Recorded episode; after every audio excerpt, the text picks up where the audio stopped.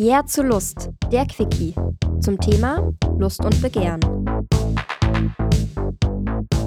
Hallo und schön, dass ihr in unseren Quickie zum Thema Lust und Begehren reinhört. Nach einem kurzen inhaltlichen Überblick über die Folge erfahrt ihr noch ein wenig mehr über die Expertin Seftab. Wenn ihr mehr hören wollt, wartet bis zum Ende. Da gibt es Empfehlungen, Podcasts, Bücher, Filme, Webseiten und vieles mehr. In der Folge Lust und Begehren brechen Sarah und Lina gemeinsam mit Seftab Tabus. Wir sprechen darüber, was Lust ist, wieso Scham eine so große Rolle spielt und was das mit der frühkindlichen Entwicklung und christlichen Werten zu tun hat. Seftab erklärt uns, wie wir unsere eigene Lust entdecken, wie wir Konsens ganz praktisch leben können und was die pandemische Lage für unsere Sexualität bedeutet. Außerdem besprechen wir, was sich gesellschaftlich im Hinblick auf Lust, Begehren und Sexualität verändern muss. So viel sei verraten. Wir sagen Fight the System und Ja zu Lust.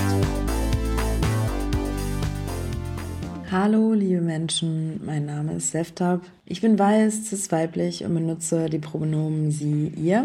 Ich komme aus einer Arbeiterinnenfamilie und habe nicht studiert. Ich habe Migrationserfahrung. Mein Vater und mein Großvater sind aus der Türkei nach Deutschland emigriert. Mein sogenannter türkischer Hintergrund war in meiner Adoleszenzzeit oftmals durch negative Konnotationen geprägt. Dazu möchte ich jedoch erwähnen, dass mittlerweile eine Konfrontation solcher Konnotationen selten stattfindet und ich mich in einer privilegierten Situation wiederfinde. Meine Wahrnehmung ist weiterhin geprägt durch die Auseinandersetzung meiner persönlichen postmigrantischen Perspektive und begleitet mich seither.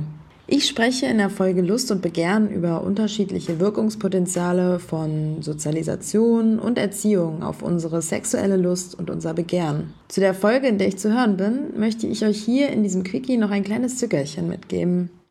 Allein das Verständnis von eigener und fremd zugewiesener Prägung auf unsere Sexualität kann sich positiv auf das sexuelle Erleben auswirken.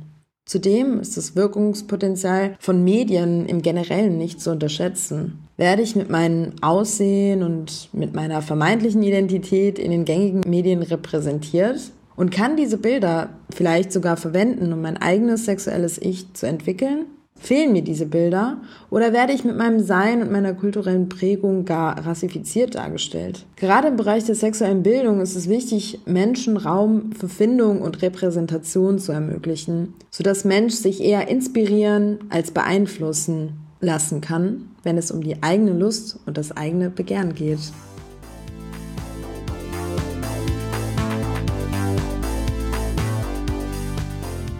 In den Show Notes findet ihr folgende Empfehlungen von Seftab. Podcast Afrodeutsch, vor allem aber nicht nur Dating und Beziehung. Lust in Long-Term-Beziehungen auf Englisch von Esther Perel. Wie wir begehren von Caroline Emke. Und Der erotische Raum. Fragen der weiblichen Sexualität in der Therapie von Angelika Eck.